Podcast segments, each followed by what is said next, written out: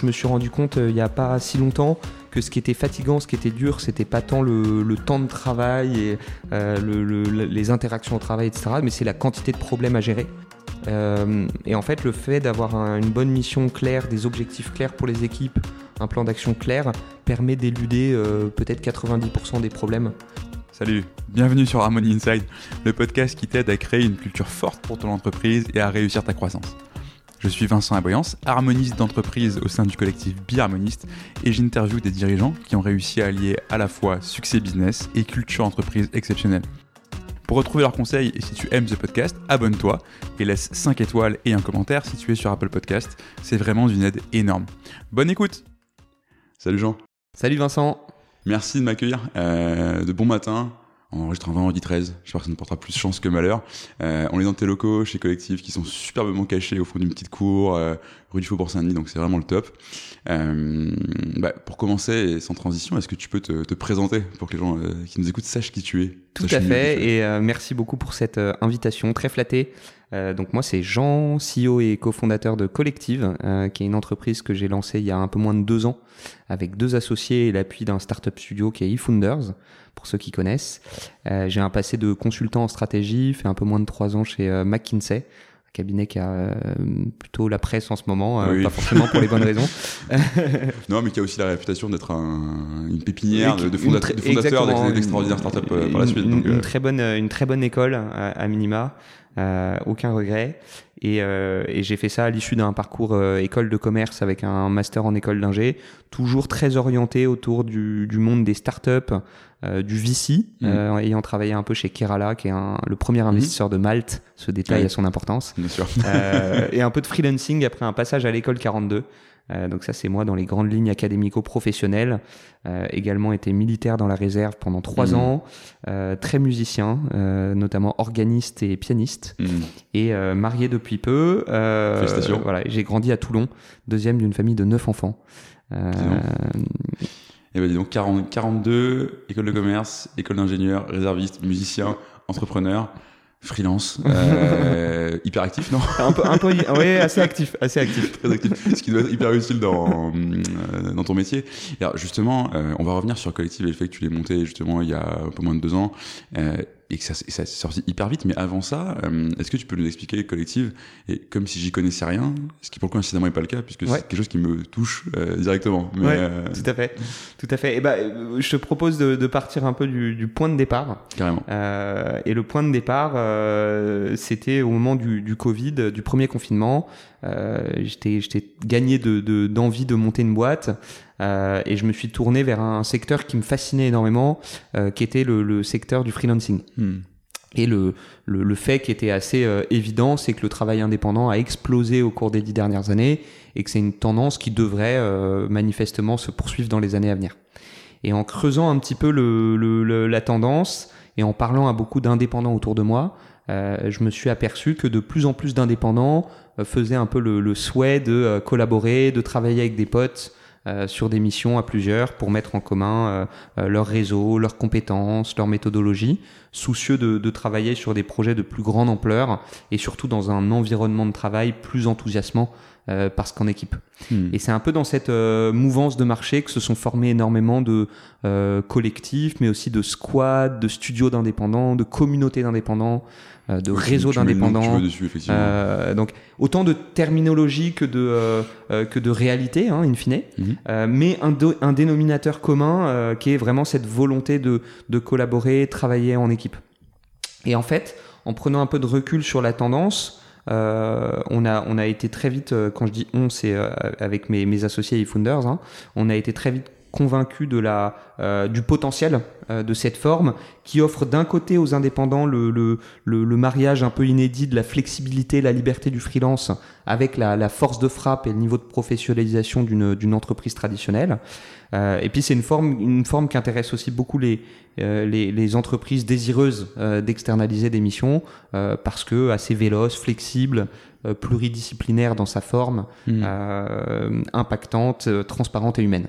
Euh, tant et si bien qu'on s'est dit, euh, cette forme qu'est le collectif d'indépendants, si elle est bien professionnalisée, bien outillée, bien exécutée, euh, et ben c'est peut-être l'entreprise de service de demain. Et ce qui est toujours la, la Euh, difficulté quand t'es en collectif. Exactement. Parce que comme tu le dis, ça a énormément d'avantages et le seul problème que j'y vois entre guillemets, c'est que t'as pas bah, des gens qui sont salariés à plein temps, qui Ouais. vont t'aider sur tout ce qui est le support. Exactement. Et, et tout ça, tu dois te débrouiller pour le faire toi-même. Et c'est là Exactement. que ton, ton, ton outil vient justement un peu nommé. Quoi. Exactement. Et c'est là qu'est qu'est née collective hein, cette euh, ambition de créer une forme d'entreprise as a service. Bon, le, le mot est le mot est dit, euh, mais mais plus simplement une infrastructure logicielle permettant à n'importe quel indépendant de n'importe quel corps de métier euh, dans n'importe quelle géographie de former ou de rejoindre euh, un ou plusieurs collectifs. Hmm.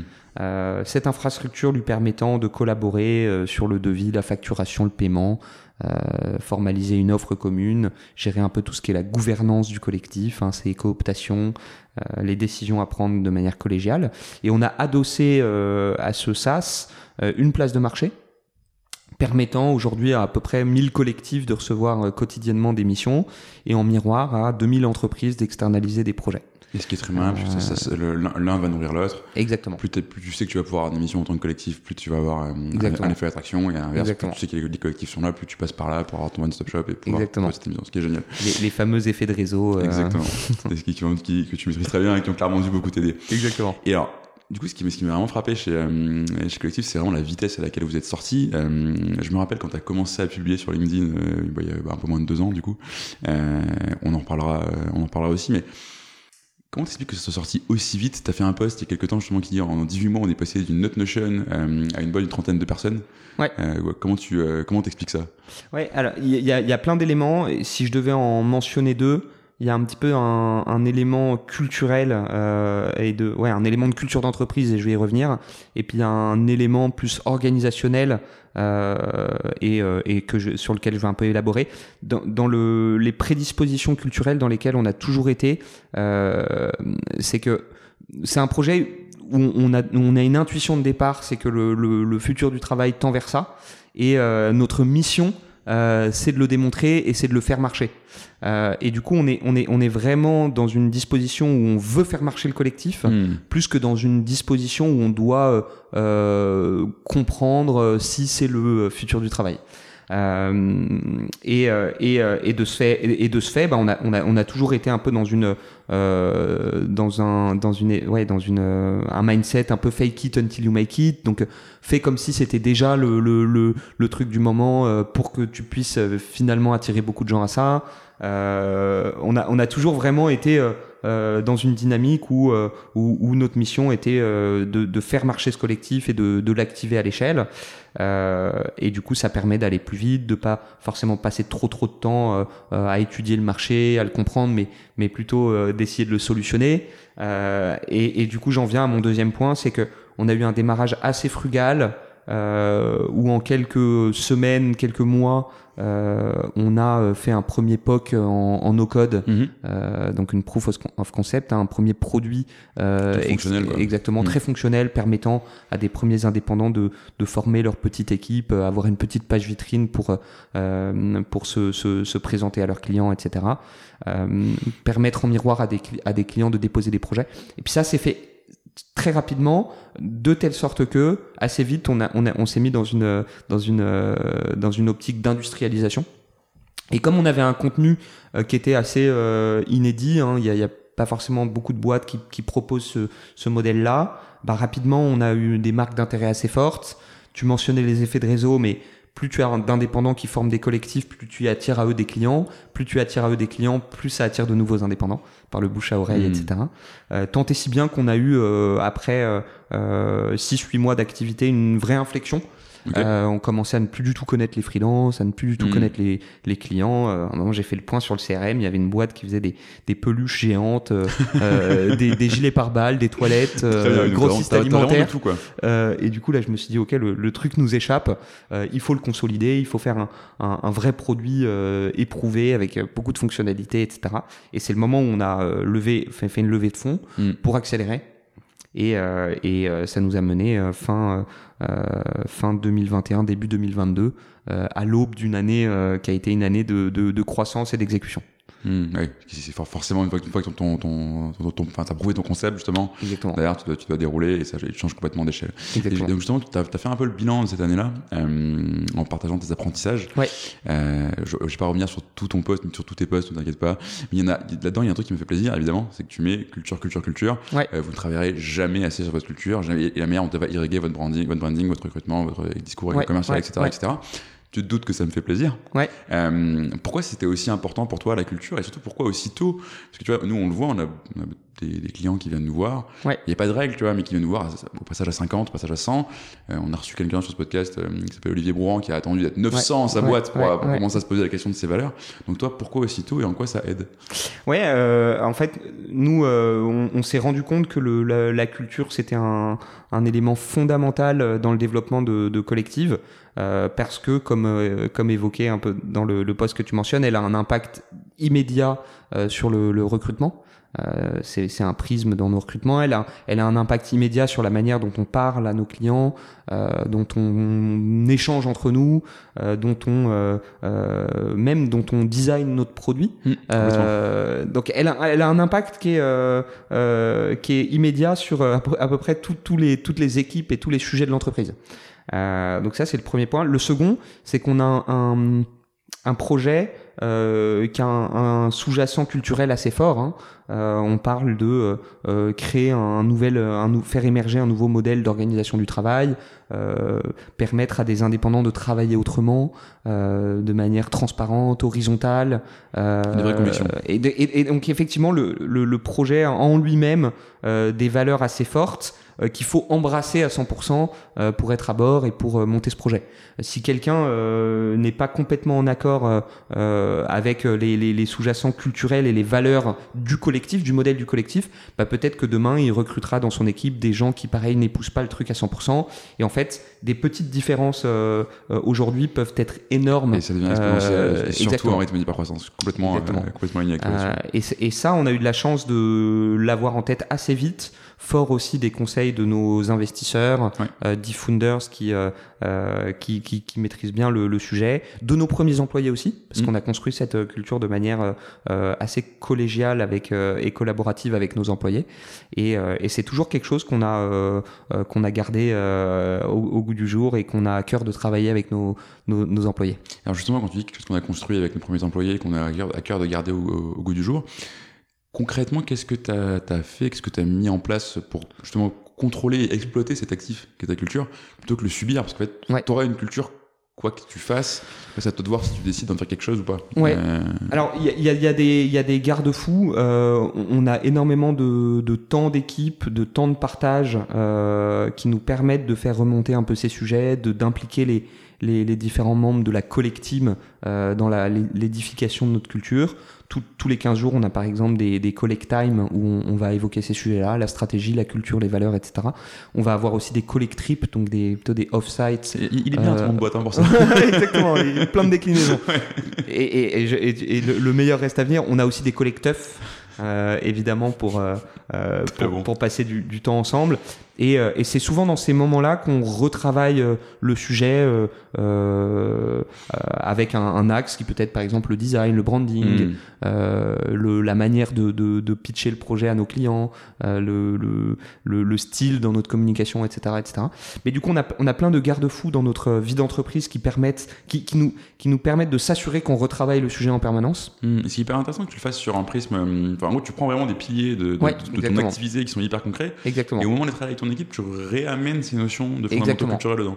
Bah, en fait, c'est exactement, pour être même très très factuel, à notre premier euh, collect trip qui était euh, dans la région de Lille, on devait être 5 ou 6. On a un de nos euh, premiers employés que je salue comme un product designer d'excellence qui a animé un premier workshop Mhm. très orienté valeur culture d'entreprise. Ok. Donc un, truc sur lequel on a passé, euh, un atelier sur lequel on a passé euh, au moins deux heures euh, avec des post-it, etc. Euh, le collectif d'a- d'après, c'était plutôt un axe orienté, euh, euh, bah, du coup, quel impact sur la brand? Euh, Est-ce qu'on est plutôt fun, plutôt sérieux? Euh, Comment on, on se positionne par rapport à notre concurrence? Mhm. quel est un peu le, le- le minimum euh, brand book euh, qui en découle, etc.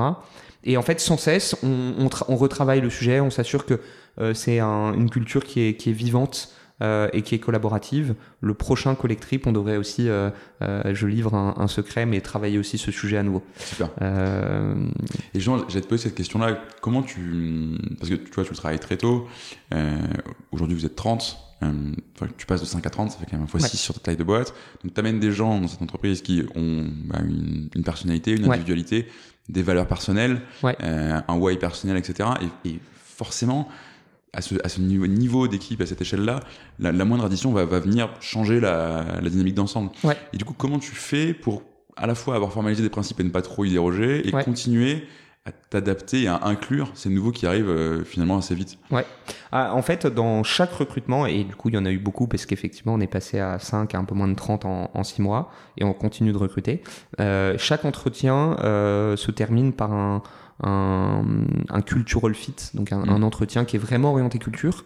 Euh, très souvent, quand c'est un profil qui va avoir vocation à manager des gens, euh, à être un petit peu euh, leader dans l'entreprise, il va même rencontrer l'équipe sur un Mhm. format euh, de déjeuner, euh, euh, de café, etc.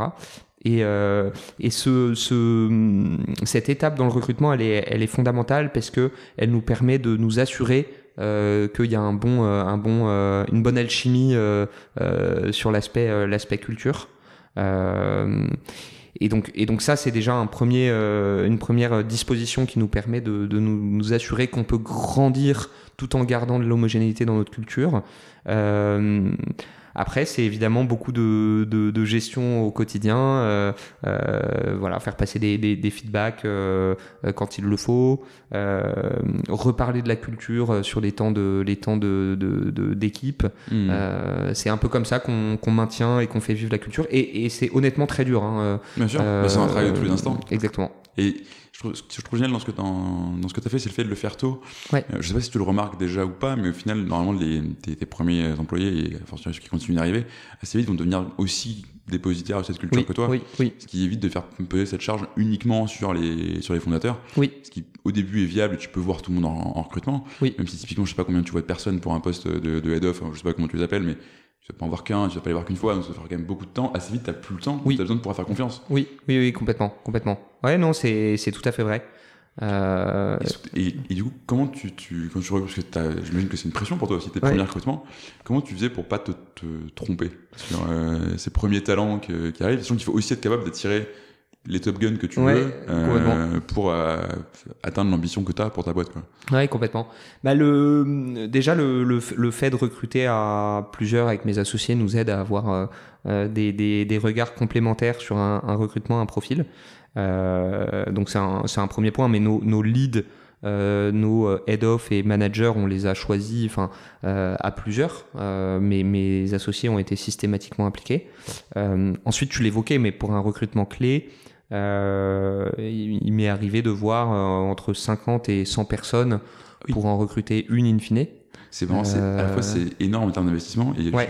enfin, si tu prends du recul en termes de ce que ça dit de toute l'attractivité de ta boîte, Oui. c'est extraordinaire pour une Oui, boîte oui, pour une- complètement, qui, complètement. Qui, qui- qui était encore très petite à l'époque. Oui, oui, complètement, complètement.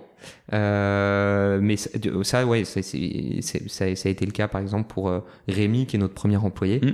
Euh, énormément d'itérations avant de, de trouver la, la bonne personne. Tu m'étonnes. Euh, tu dois pas vouloir te rater. Exactement. Et, euh, et euh, donc ça, c'est un petit peu, je dirais, les, les, deux- les deux éléments de réponse. Hein. C'est voir beaucoup de gens et puis euh, les voir à plusieurs.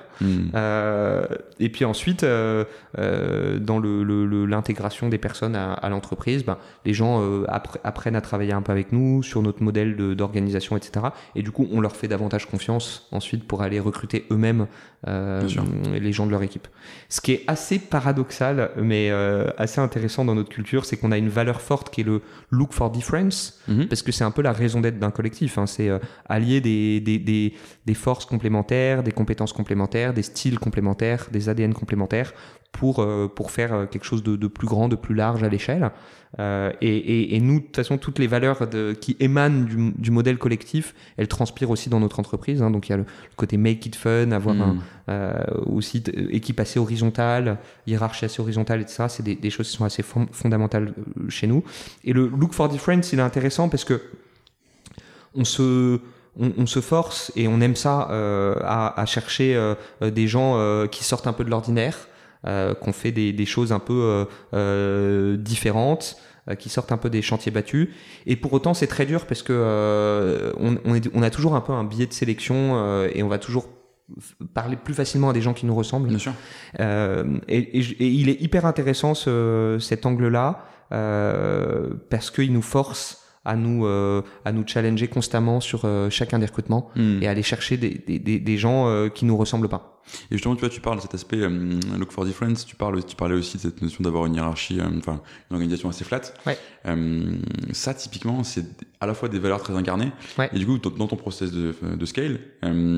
ça, tu, ça peut mettre une certaine pression oui. sur, sur ces valeurs. C'est un truc que tu as ressenti, ça?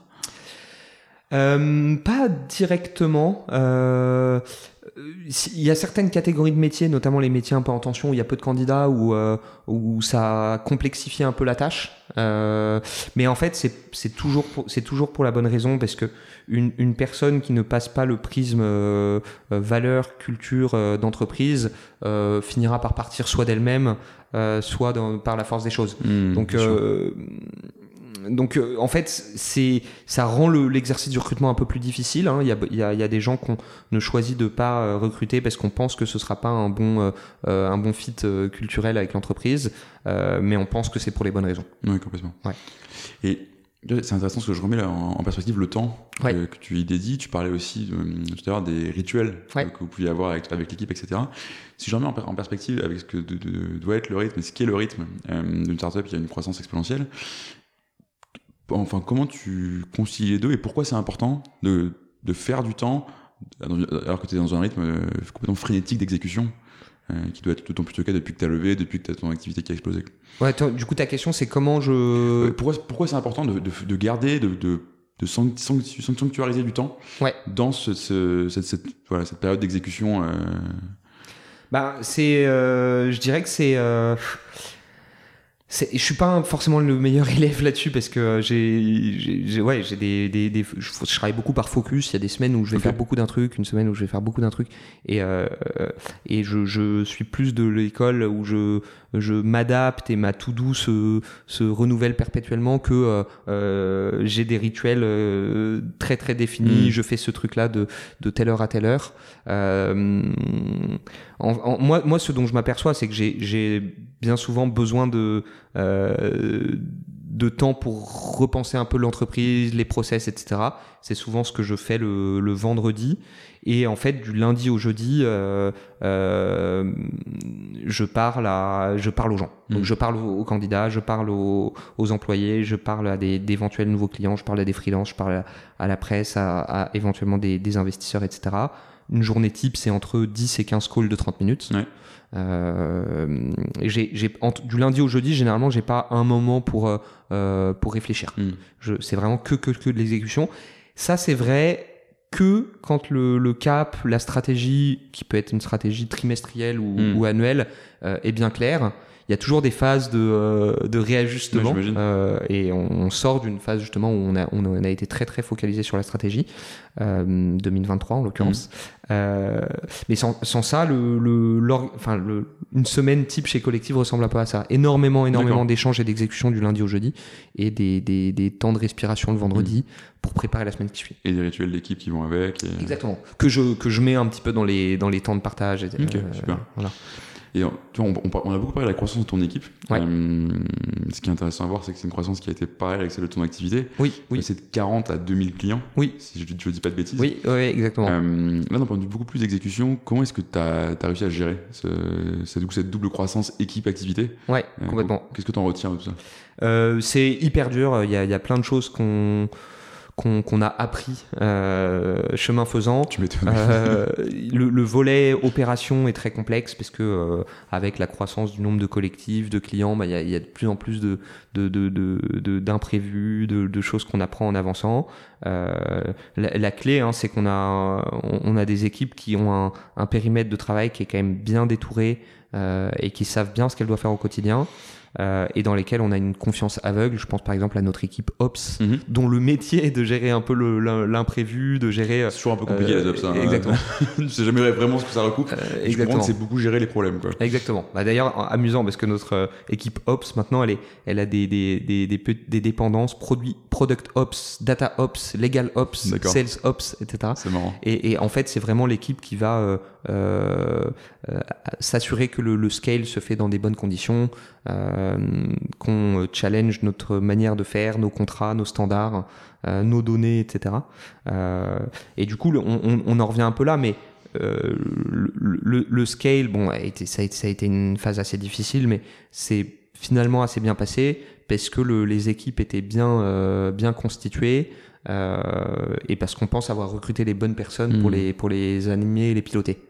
Et j'imagine qu'un truc qui doit pas être évident, c'est quand tu commences à avoir ce genre d'attraction, tu as aussi des, des opportunités ouais. qui, qui, se multiplient. Ouais. Euh, tu as un besoin de prendre beaucoup de décisions dans ouais. toi euh, à ton poste, ouais. c'est pareil, chacun à son échelle, et de prioriser parce que tu as un risque de défocus qui ouais, est énorme. Complètement, complètement. Euh, Est-ce que le fait justement d'être aligné sur une mission, une culture, euh, des valeurs, etc., t'aide dans ces moments où tu dois prendre beaucoup de décisions très vite Ouais, en fait, c'est amusant. Euh, je, me suis, je me suis rendu compte il n'y a pas si longtemps que ce qui était fatigant, ce qui était dur, c'était pas tant le, le, temps de travail et euh, le, le, les interactions au travail, etc., mais c'est la quantité de problèmes à gérer. Mm. Euh, et en fait, le fait d'avoir un, une bonne mission claire, des objectifs clairs pour les équipes, un plan d'action clair, permet d'éluder euh, peut-être 90% des problèmes.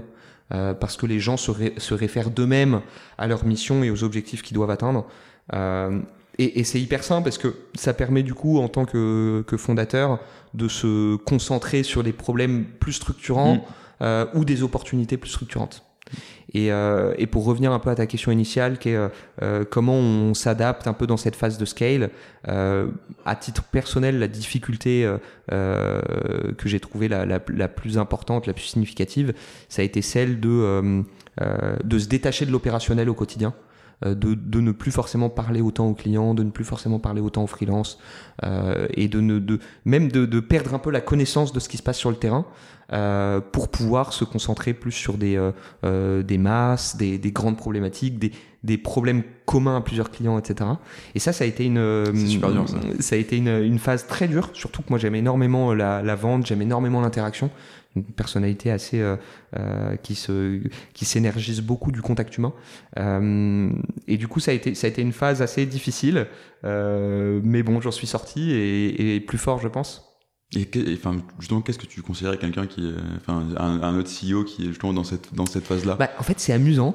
Euh, moi le l'étape qui m'a permis de, de, vraiment couper le cordon euh, c'est mon voyage de noces. En fait je me suis marié cet été ah. Et je suis là, parti parce que là, t'as pas eu le choix de couper. Exactement.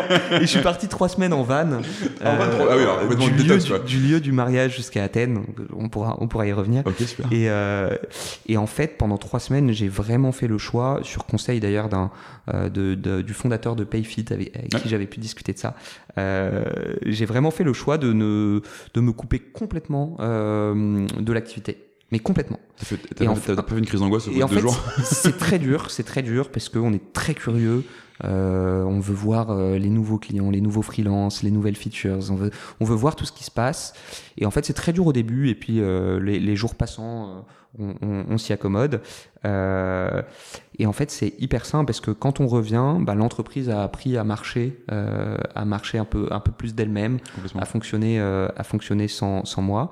Et, euh, et, mon rôle est davantage de, bah, de, de, maintenir un bon niveau de motivation, d'ouvrir des nouvelles perspectives, euh, de, de, proposer mon aide aux managers. C'est très amusant. Hein. Euh, je suis passé d'un manager qui, qui dit quoi faire à un manager qui est, qui est là plus pour, pour aider ses équipes. Mmh. Pour...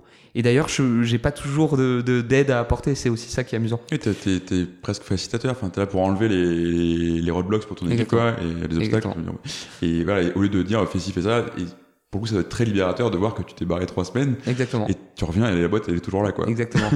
mais, mais, du coup, le meilleur conseil que je peux, que je peux donner, euh, c'est euh, c'est de couper euh, de couper trois semaines au moment où il faut justement se euh, changer un petit peu de, de, rôle pour un fondateur de, mm. de, se forcer à le faire et c'est et c'est dans cette euh, paradoxalement de le faire à un moment où la où la boîte a des besoins aussi parce que couper trois semaines en août quand il se passe rien, je pense que le, le la c'est facile. Ouais, exactement. tu te mets moins en danger. Euh, donc ce sera un peu mon conseil. Bon, pas forcément de partir en van, mais mais au moins de couper trois semaines. Si vous montez une startup, il faut vous marier et partir trois semaines en van. non, mais c'est effectivement c'est assez euh, assez révélateur sur le, le rôle du CEO qui euh, qui change. Et du coup, pour toi, c'est quoi la prochaine phase Comment tu la comment tu la vois? Bah nous, du coup, là, on est en 2023, on a une grosse, euh, une forte ambition sur l'augmentation de notre activité, l'atteinte de de nouveaux métriques, le développement de nouvelles fonctionnalités. Euh, si on les atteint, euh, l'année se, pourrait se terminer avec un, une nouvelle levée de fonds qui nous permettrait de d'accélérer de, plus belle, d'envisager peut-être euh, de manière plus structurée l'international, qui représente une, mm. une part anecdotique de notre activité aujourd'hui.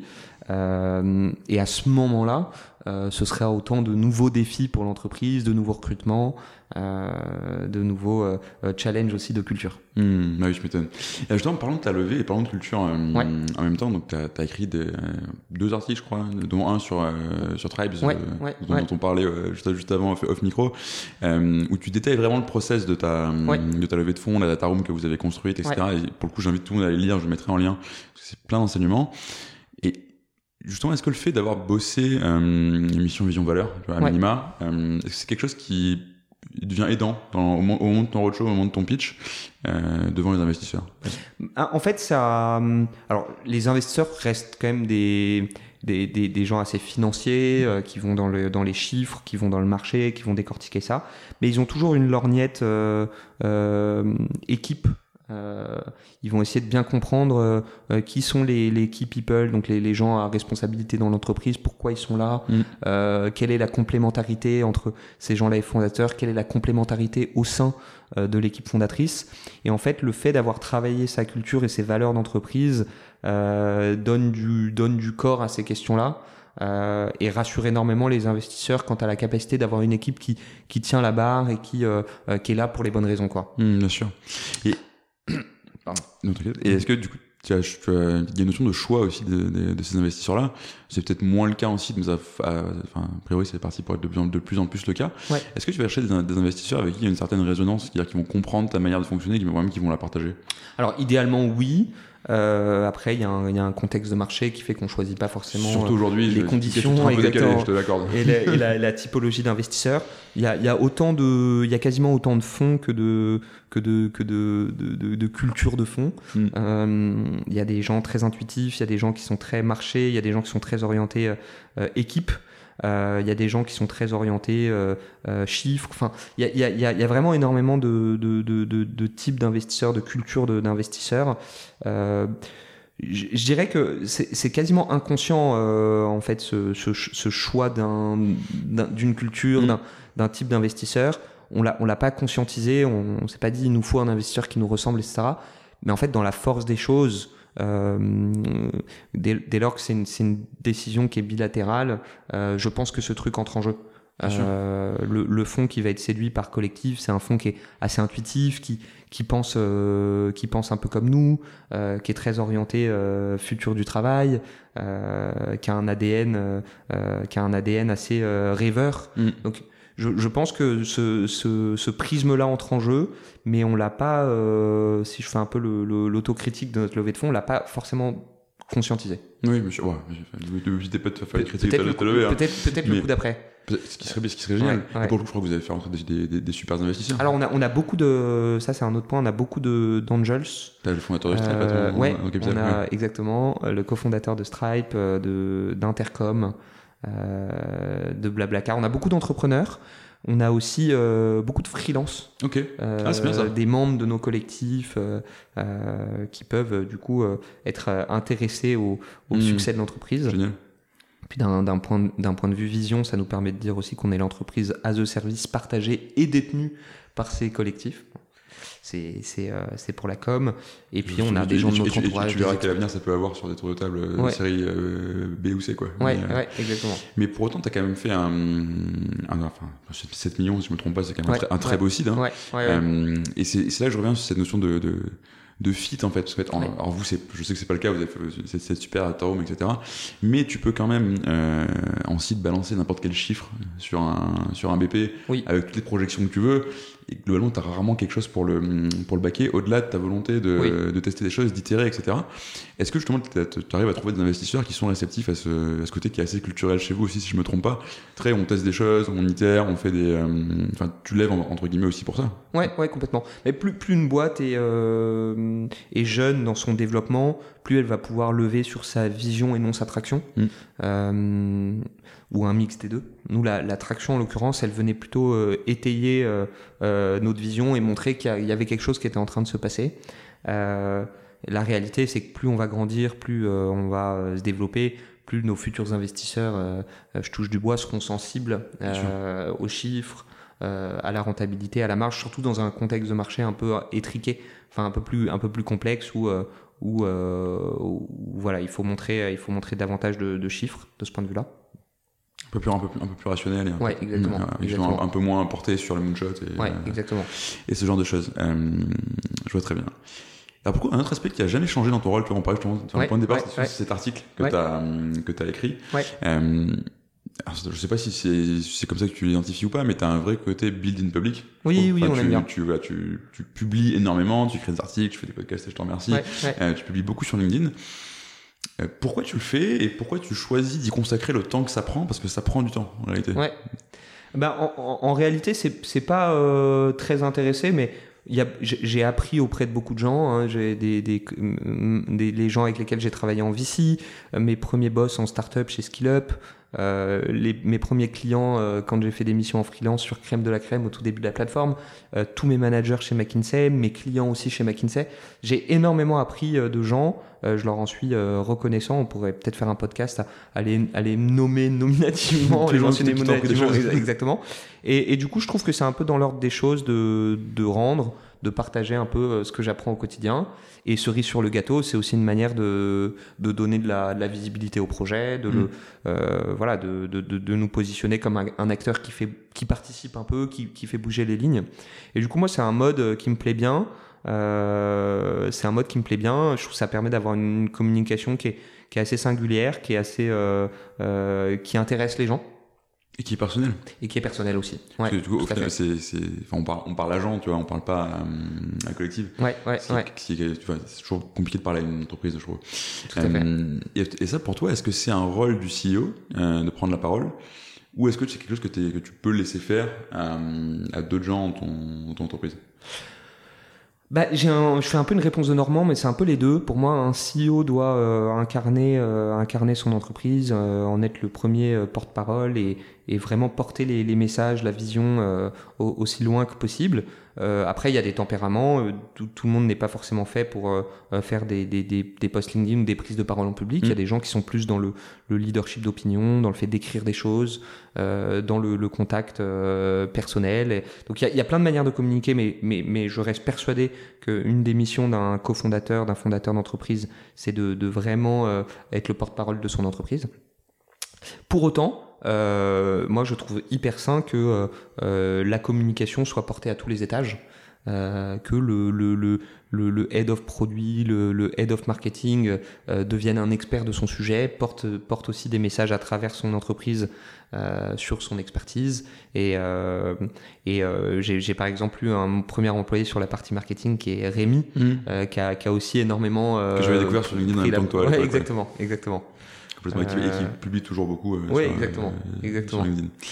Euh, écoute, je crois qu'à ce stade, tu peux la, on sent que tu as lancé une belle machine. Euh, évidemment, il faut que tu exécutes. Évidemment, il y a plein de plein d'obstacles que, t'as- que, que Ouais. ni toi ni moi on, on anticipe à ce stade. Enfin, c'est ce qui fait un peu la beauté aussi de ton, Ouais, de ton ouais, aventure. Mais c'est quoi pour toi le rêve euh, tu- où est-ce que tu veux amener collectif dans, le, dans ton rêve le plus fou, tu vois? C'est ouais, c'est marrant parce qu'on a on a eu justement un, un gros rendez-vous avec nos investisseurs pour définir ce qu'était le, le succès de, de collectif à l'échelle.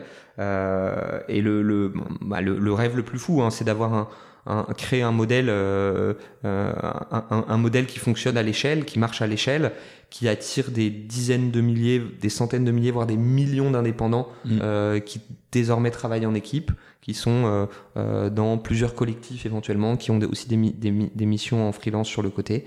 et donc ça, ce sera une mesure du succès.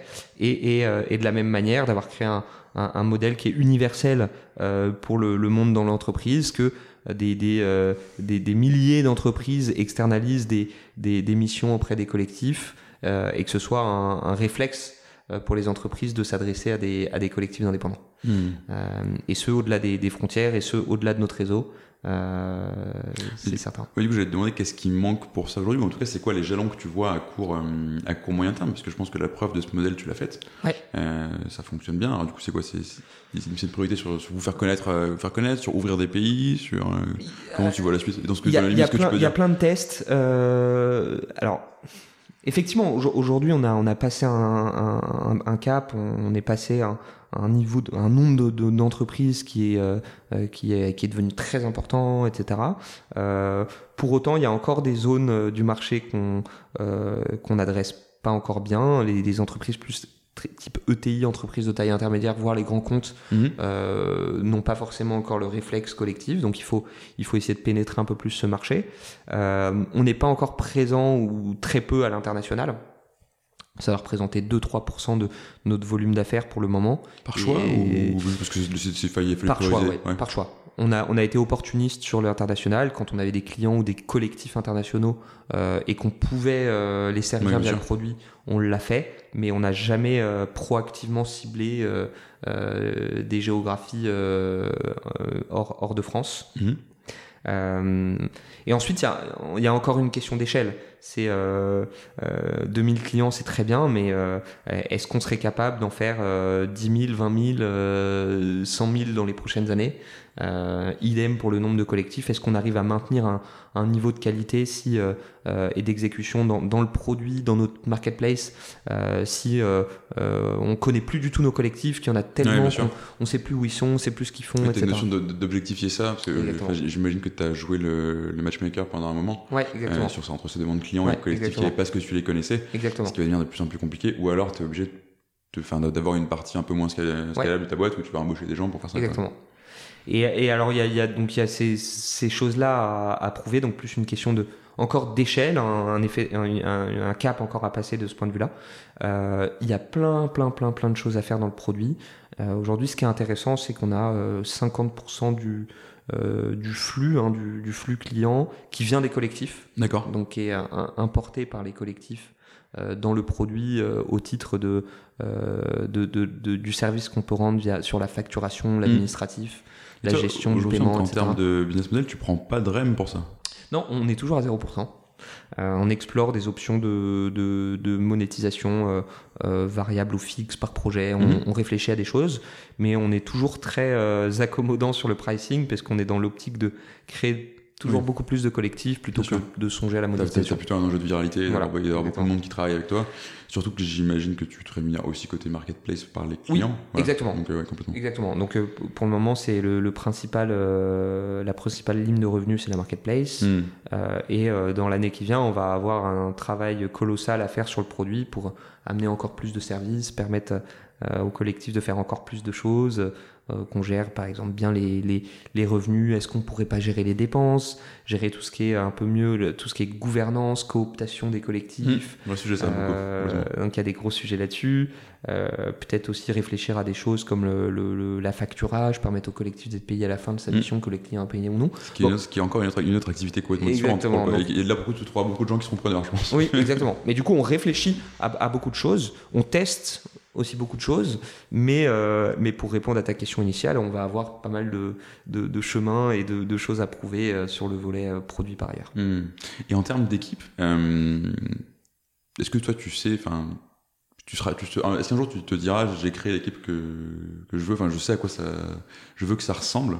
C'est, c'est quoi le, le, fonctionnement de, de, rêve dans ton, dans ton entreprise de rêve, quoi? C'est une très bonne question. C'est, euh, et d'ailleurs, c'est pas une question facile. Euh, euh, je, dirais que le, l'équipe, euh, l'équipe qui me fait rêver, euh, il n'y a pas forcément un nombre d'employés. Non, bien sûr. Mais c'est une équipe qui qui permet de traiter tous les tous les sujets avec passion, avec énergie et avec niveau de qualité, qui est toujours embarqué par la vision, la mission de, de collective, qui se réveille le lundi matin en, en ayant vraiment le sentiment de d'inventer quelque chose de nouveau. Euh, donc ça, c'est un premier aspect. Le second, c'est euh, euh, c'est d'avoir à tous les à tous les échelles des, des gens qui ont une vraie expertise, euh, une expertise fraîche. Euh, et, euh, et ça, c'est un peu le, le, le la devise hein, dans le recrutement, mais c'est recruter des gens qui sont meilleurs que meilleurs que soi.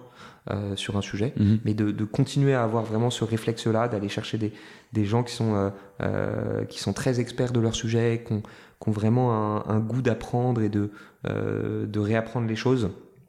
Euh, une équipe, ben, eu égard à, notre, à nos valeurs d'entreprise, mais où il y a de la diversité, où il y a euh, des, des, des, gens qui sortent un peu de, de l'ordinaire, pas que des, des clones, des gens qui se ressemblent. Donc c'est ce fameux look, look, for difference.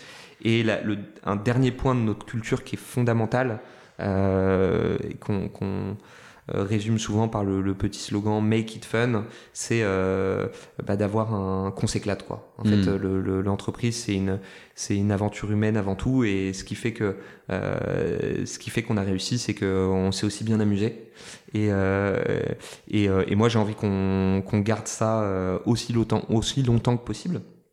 Et pour moi, une, une, équipe qui coche toutes ces cases, quelle que soit son, son sa taille, euh, bah, ce sera un succès. Hmm, je, vois, je vois très bien.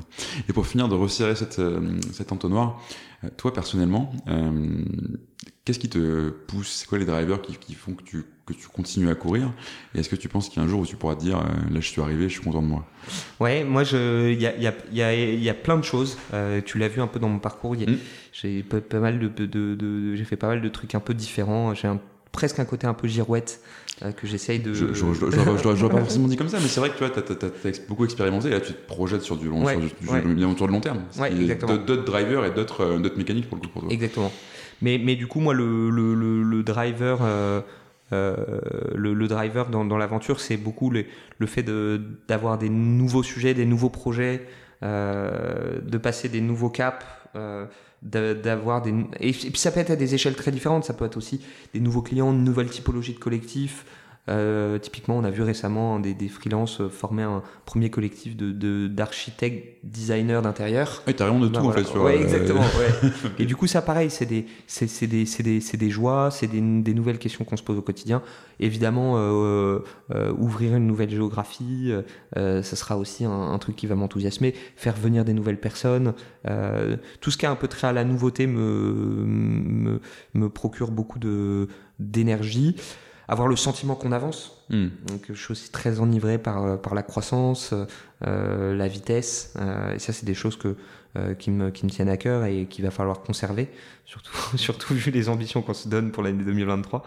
euh, mais je dirais que c'est principalement, principalement les deux éléments qui, à titre personnel, mm. me qui, donnent de l'énergie le matin. Ouais. Ouais, et puis évidemment, les, le troisième élément, mais qui va de soi, donc j'ai pas mentionné directement, mais c'est c'est les gens, c'est de, de, de, de, me dire je me lève le matin pour voir des, des gens que je kiffe, avec lesquels j'ai une très bonne relation, avec lesquels j'aime travailler, etc. Et ça, c'est euh, un énorme plaisir. Quoi. Et c'est ce que tu permets finalement aux, aux indep qui bossent en collectif de faire. Exactement. Euh, enfin, typiquement, je, je, je, je, sais que je serais pas resté indépendant aussi longtemps exactement. si j'avais pas rejoint un collectif. C'est trop dur d'être seul. Quoi. Et, et, tu vois à quel point les, les marqueurs de notre culture d'entreprise sont aussi un peu ceux de la culture d'un collectif.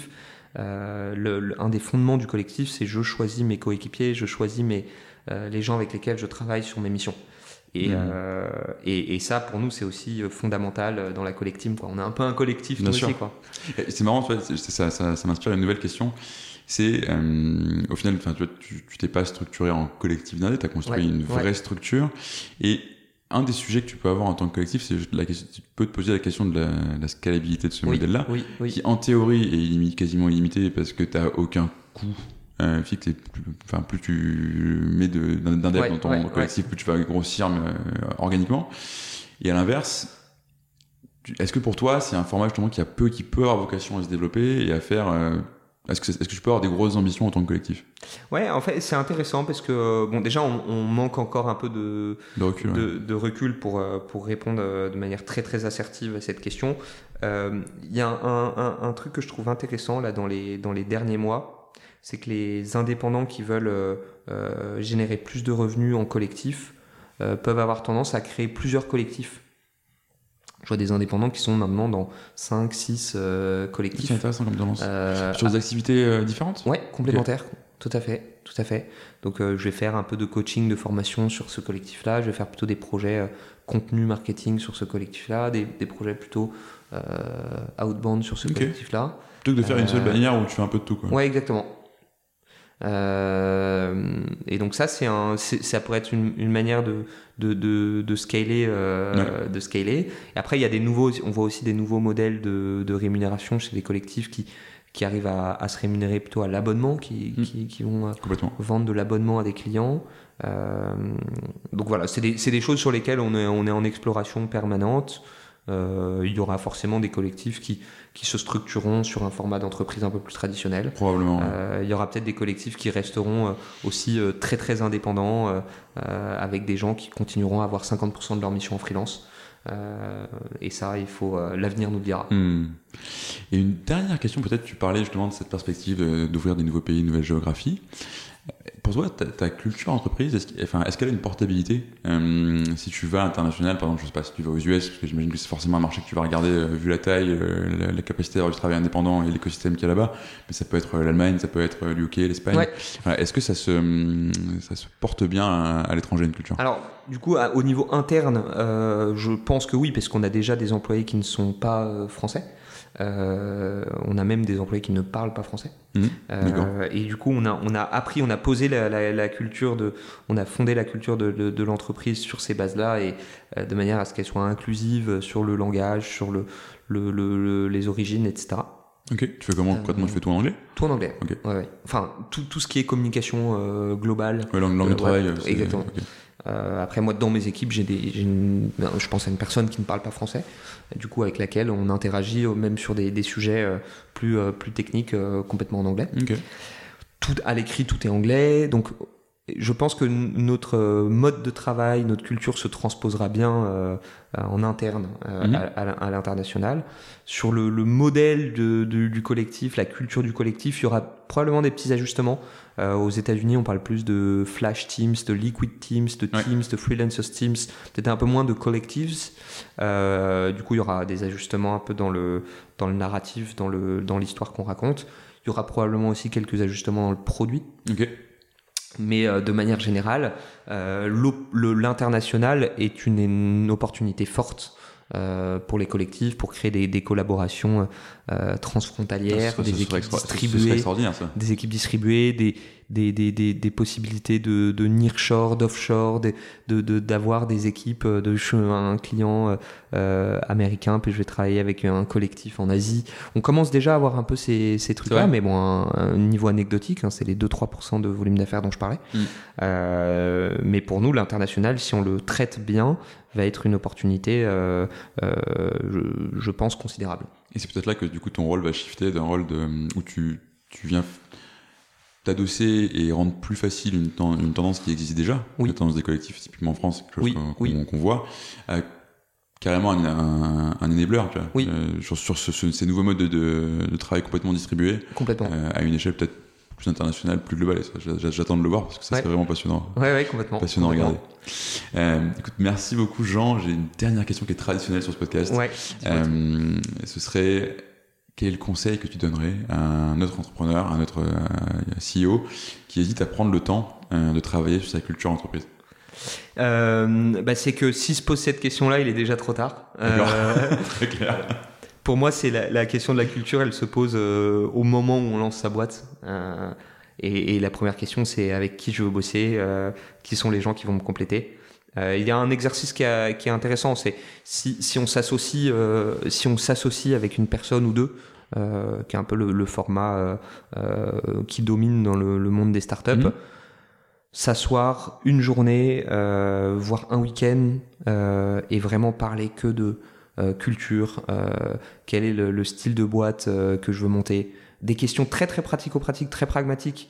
Comment je veux m'adresser euh, à mes employés, euh, quel est le style des bureaux dans lesquels je veux hmm. travailler, euh, quel est le, le, le le, oui, le, rapport au travail que je veux avoir, quel est, et, en fait, c'est des, des, questions qu'il faut se poser, mais le, premier jour, quoi, le, premier jour d'une création d'entreprise, euh, et bon, c'est peut-être un, j'enfonce peut-être une porte ouverte, mais euh, mais ce serait le conseil que je donnerais euh, à tout entrepreneur qui songe et qui envisage de réfléchir à ce sujet. C'est génial. Merci beaucoup, Jean. Merci. C'était un plaisir. Et puis à bientôt. Carrément. Salut, salut.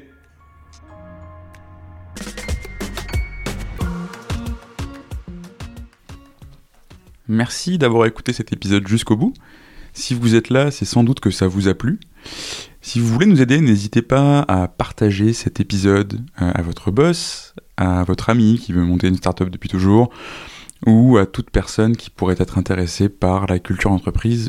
Vous pouvez aussi vous abonner sur Apple Podcasts, Spotify ou toute bonne application de podcast.